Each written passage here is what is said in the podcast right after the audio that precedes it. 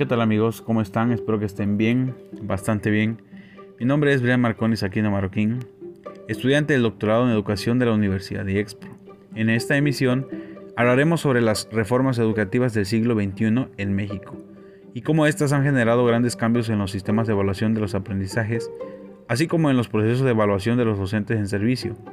Para ello estaremos hablando con la maestra Paola Yesenia Hernández Espinosa. ¿Qué tal, maestro Brian?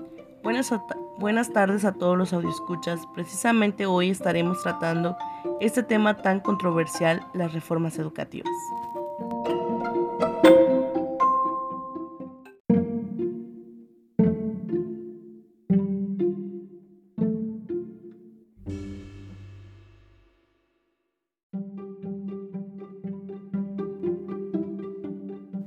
¿Qué tal amigos? ¿Cómo están? Espero que estén bien, bastante bien.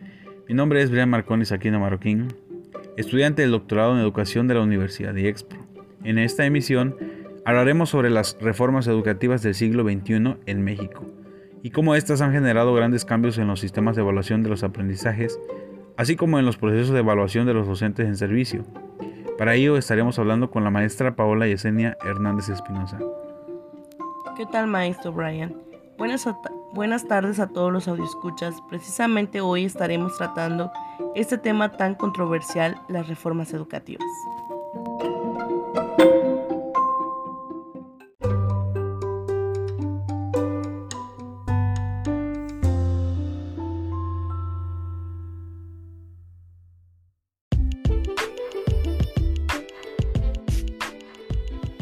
Pero cuéntenos, maestra, en referencia a la reforma educativa de 2013, ¿cuáles fueron sus prioridades y sus dispositivos de política?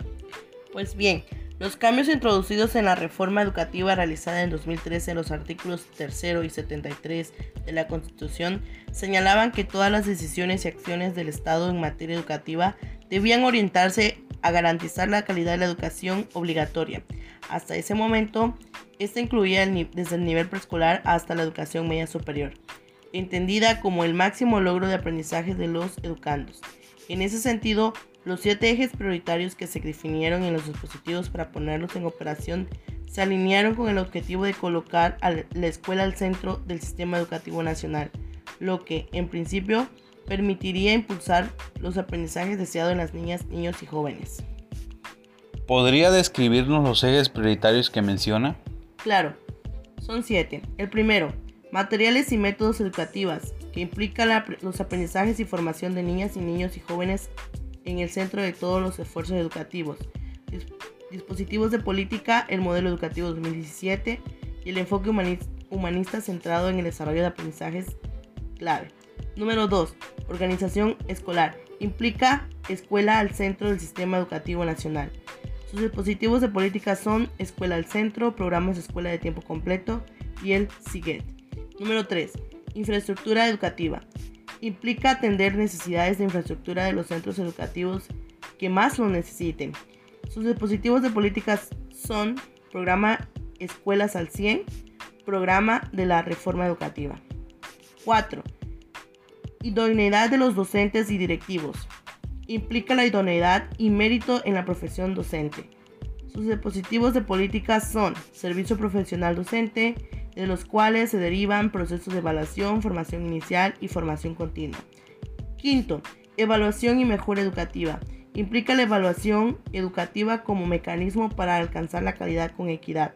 Sus dispositivos de políticas son Sistema Nacional de Evaluación Educativa y autonomía plena al INE. Sexto, equidad e inclusión implica remover las barreras que limitan la equidad en el acceso, permanencia y egreso, así como ofrecer una educación con calidad para todos. También implica equidad e inclusión, principios transversales del sistema educativo. Sus dispositivos de política son gratuidad de la educación básica y media superior y programas compensatorios como escuelas dignas, PARE, PECT, Programa de Inclusión y Alfabetización Digital y PIE. El séptimo es transversal y es el eje gobernanza del sistema educativo nacional. De más interesante, sin embargo, como se sabe, con el cambio de gobierno federal en mayo de 2019, se aprobó una reforma educativa que ahora busca ser una plataforma para la construcción de un gran acuerdo educativo El objetivo se ha sostenido es garantizar el derecho a la educación como medio para alcanzar el bienestar individual y social. Con esta finalidad, en las últimas modificaciones al marco normativo se echaron para atrás los principales postulados de la reforma de 2013, calidad educativa y evaluación.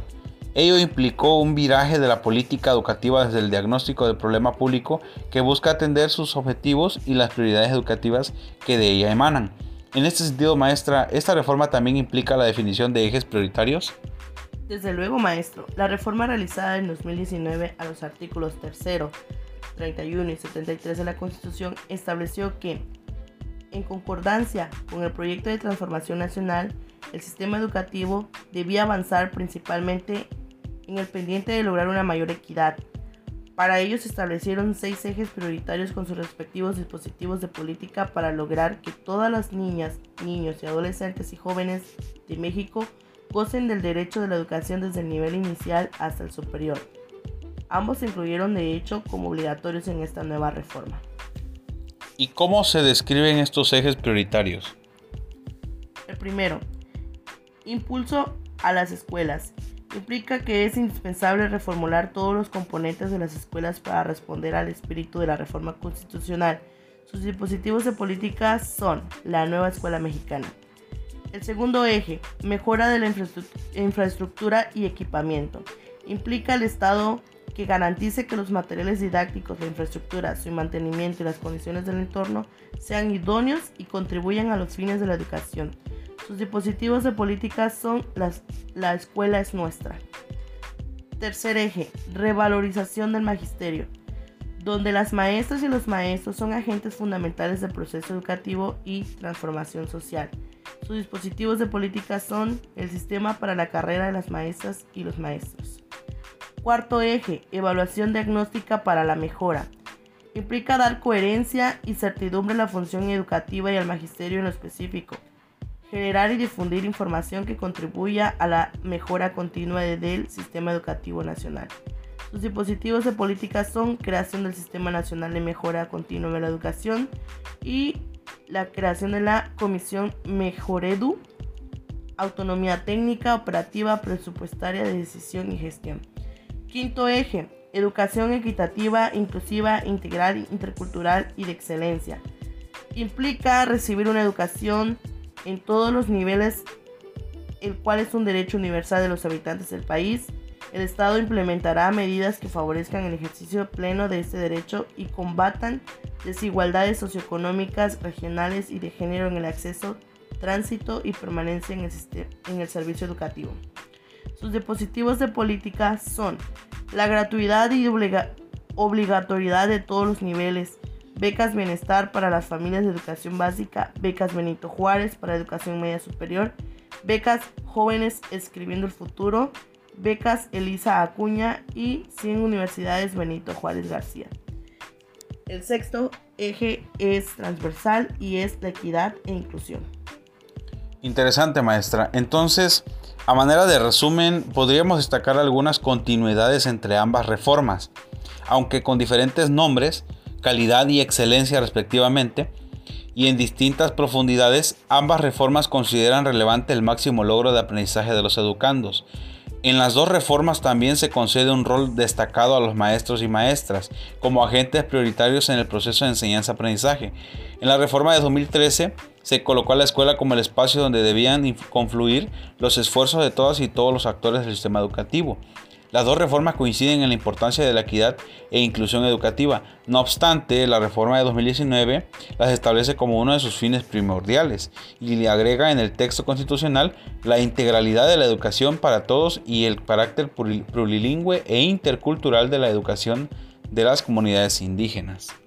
Está en lo correcto, maestro, pero también encontramos algunas rupturas.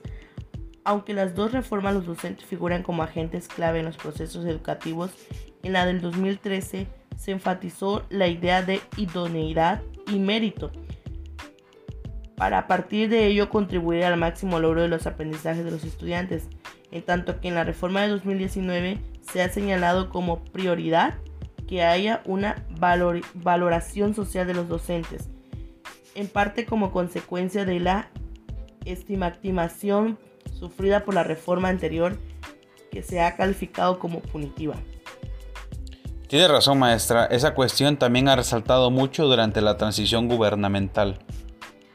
Por supuesto, asimismo, otra ruptura importante se relaciona con los procesos y fines de la evaluación. En la reforma de 2013 se privilegió una evaluación autónoma de los distintos componentes del sistema educativo, incluyendo el desempeño docente, como una condición necesaria, mas no suficiente, para alcanzar la calidad de la educación. En contraste, la actual reforma retiró la autonomía del organismo evaluador y lo reconfiguró, y hoy habla de una evaluación sin consecuencias laborales para los maestros y más con fines diagnósticos. Otra ruptura importante se relaciona con el binomio gobernanza-gobernabilidad, mientras que la reforma educativa de 2013 hablaba de distribuir el peso de los distintos actores del sistema educativo en la toma de decisiones, en un esquema más de gobernanza. La reforma de 2019 ha privilegiado la paz y una tranquilidad, a partir de acuerdos con el magisterio organizado en un enfoque más de gobernabilidad. Coincido puntualmente, maestra. Si me permite, quisiera realizar un recuento de estas continuidades y rupturas. Adelante, maestra.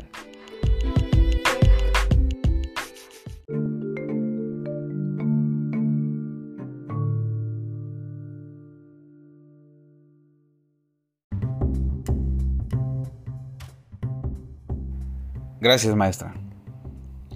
Bueno, eh, considero que la reforma educativa de 2013 eh, se esmera ¿no? por eh, poner como el máximo logro de los aprendizajes de niñas, niños y jóvenes en el centro de todos los esfuerzos educativos, denominado como calidad, mientras que la reforma educativa de 2019 retoma el máximo logro de los aprendizajes de niñas, niños y adolescentes y jóvenes al centro de la acción pública, denominada como excelencia. Ah, de, igual forma, la reforma educativa de 2013 pone a la escuela al centro del sistema educativo, mientras que la reforma educativa de 2019 toma un nuevo impulso a las escuelas como centros de aprendizaje comunitario.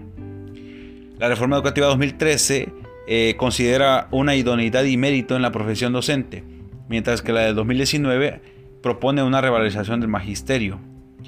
La del 2013 eh, sugiere equidad e inclusión como principios transversales del sistema educativo mientras que la del 2019 eh, pone la educación equitativa, inclusiva, intercultural, integral y de excelencia como ejes primordiales.